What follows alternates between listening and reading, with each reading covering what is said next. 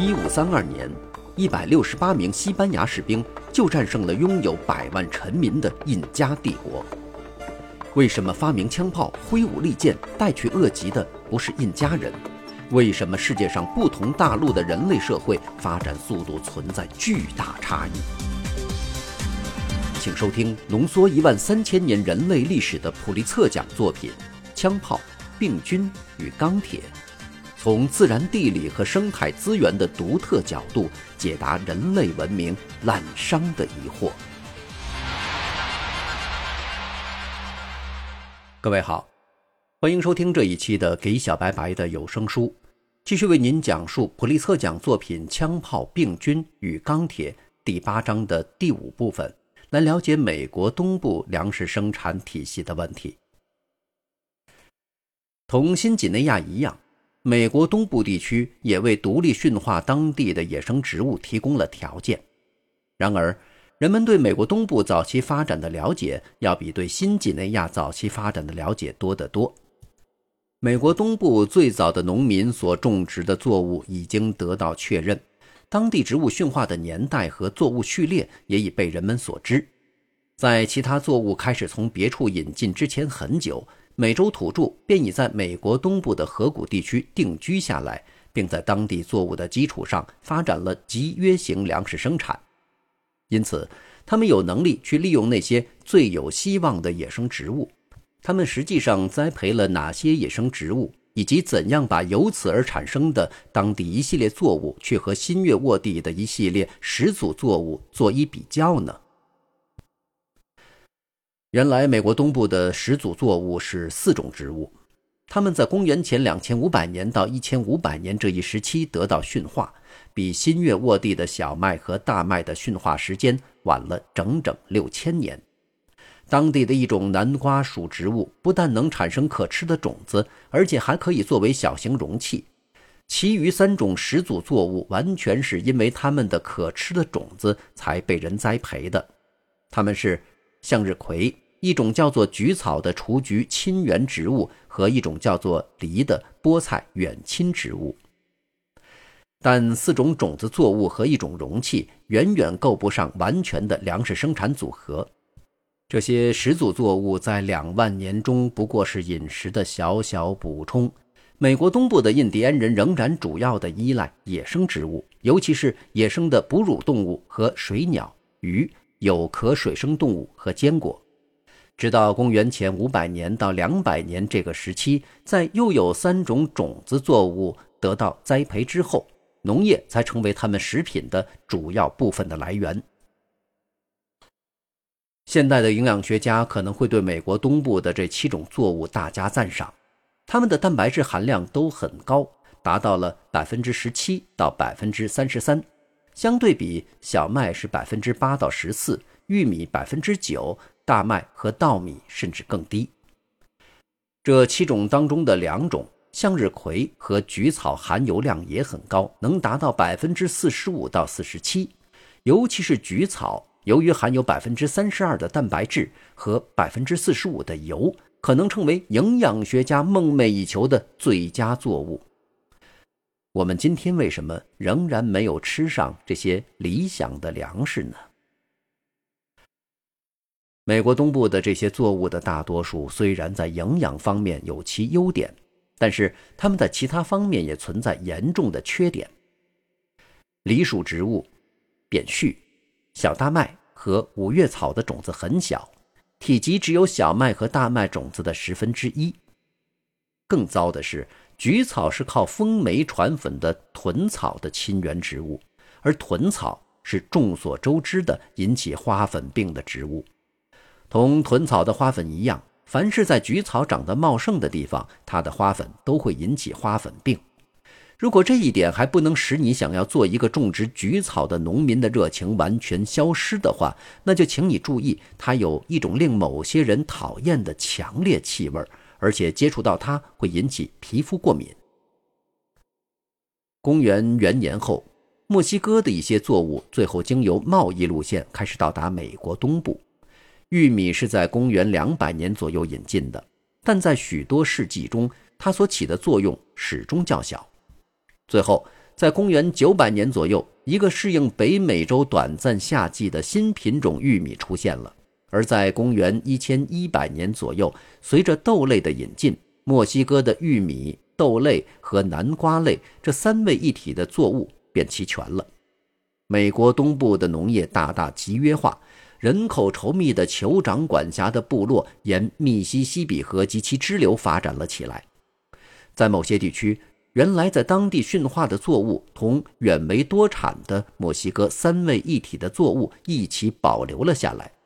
但在另外一些地区，这三位一体的作物则完全取代了它们。没有一个欧洲人见到过生长在印第安人园子里的菊草。因为到欧洲人于公元一四九二年开始在美洲殖民时，菊草作为一种作物已经消失了。在美国东部这些特有的古代作物中，只有向日葵和东部南瓜能够同在其他地方驯化的作物相媲美，并且至今仍在种植。我们现代的象石型南瓜和蜜生西葫芦，就是从几千年前驯化的美洲南瓜属植物演化而来的。因此，像新几内亚的情形一样，美国东部的情形也是富有启发性的。从假定出发，这个地区看来可能具有促进当地多产农业的条件，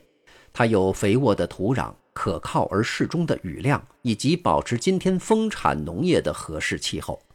该地的植物群品种繁多，包括多产的野生坚果树。当地的印第安人发展了以当地驯化植物为基础的农业，从而在村庄里过着自给自足的定居生活。他们甚至在公元前两百年到公元四百年期间带来了文化的繁荣。这样。他们在几千年中就能够把最有用的可以得到的任何野生植物当做潜在的作物来加以利用。尽管如此，印第安霍普维尔文化繁荣的出现，还是比新月沃地乡村生活的出现晚了差不多九千年。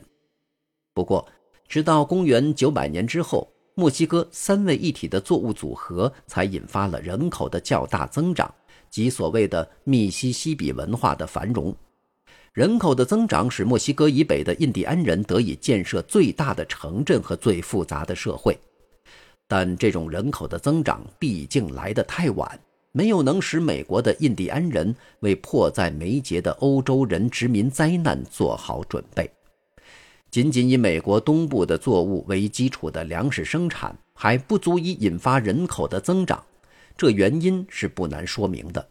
这一地区现有的野生谷物远远不如小麦和大麦那样有用。美国东部的印第安人没有驯化过任何可在当地得到的豆类、纤维作物、水果树或坚果树。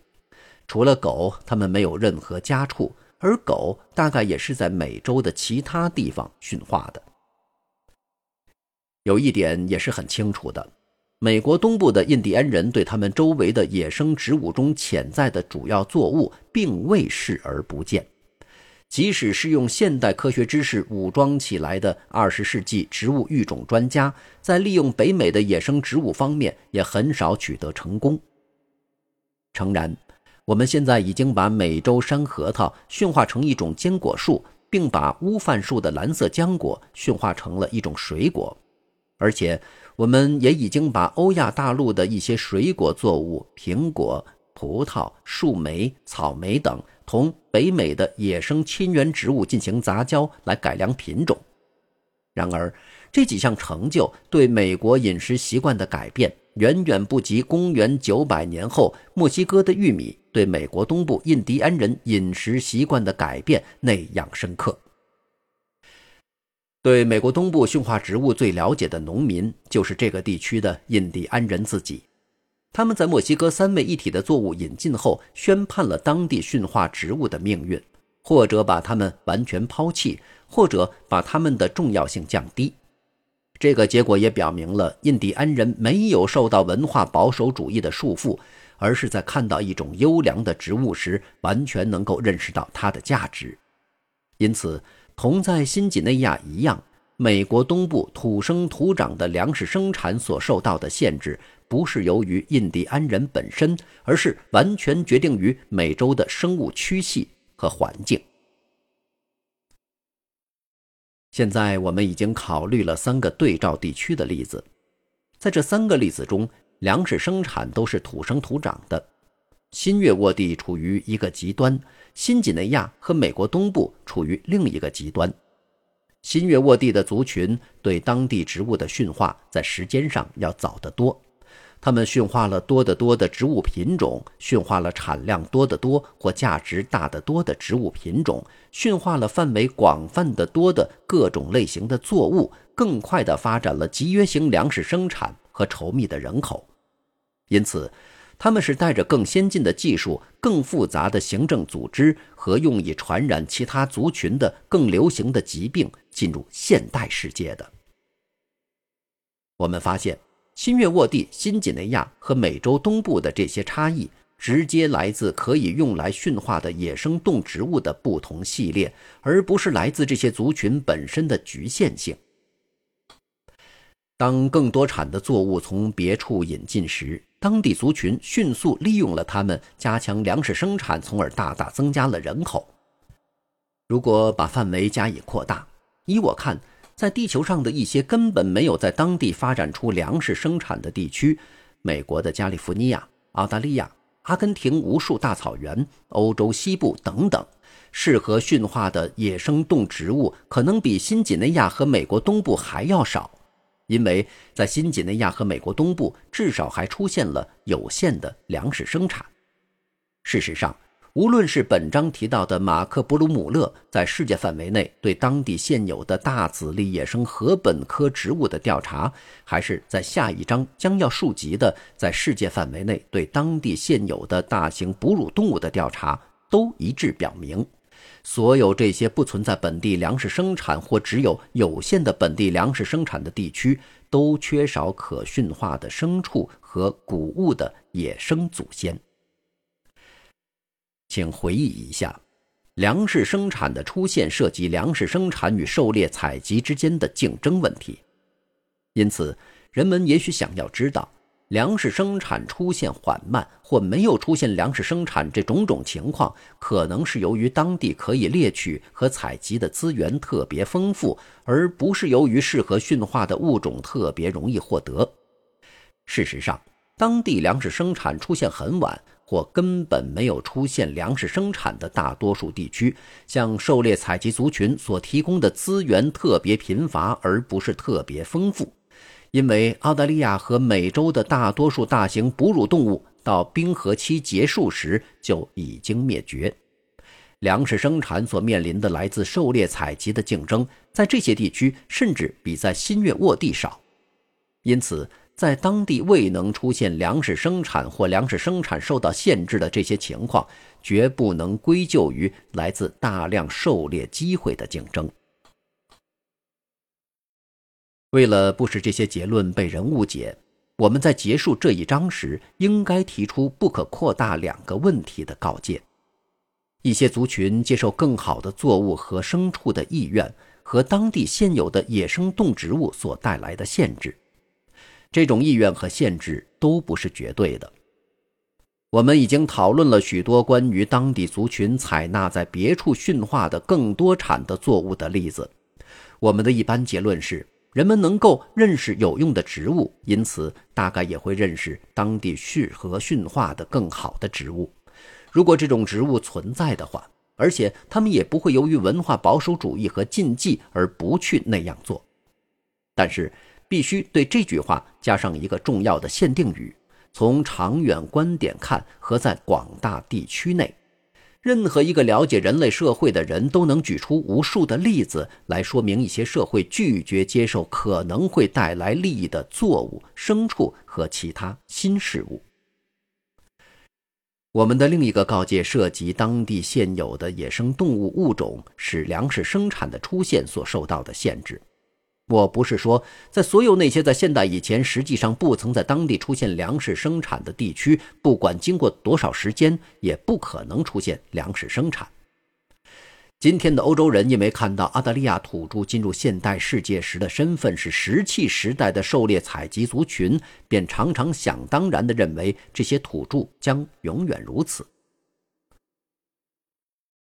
换言之，我的观点不是说加利福尼亚、澳大利亚、欧洲西部以及没有本地粮食生产的所有其他地区没有可驯化的物种。而且，如果不是外来的驯化动植物或族群的到来，那些地方可能仍然为狩猎采集族群无限期的占有。相反，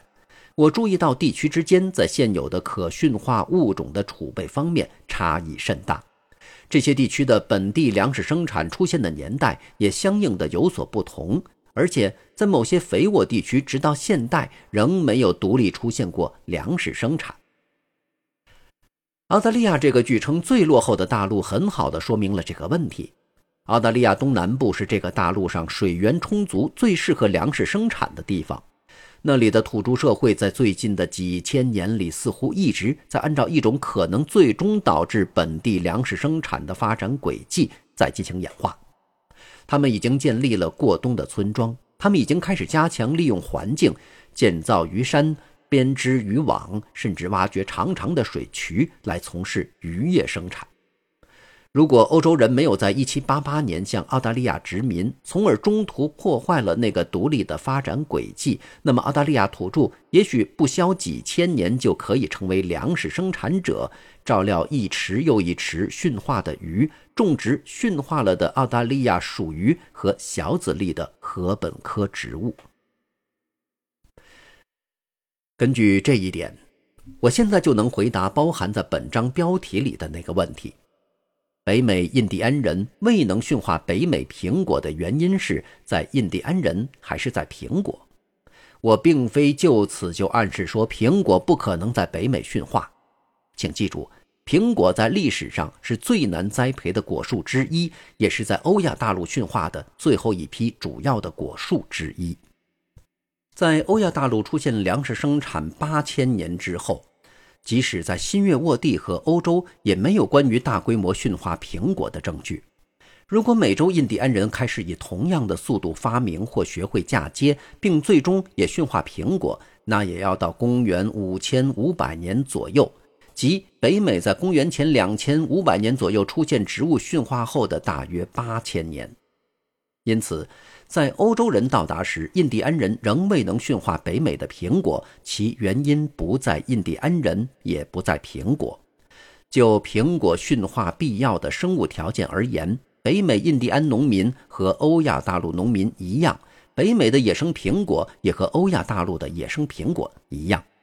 事实上，您现在也许正在津津有味地吃着从超市买来的苹果。有些品种就是不久前将欧亚大陆的苹果同北美的野生苹果进行杂交而培育出来的。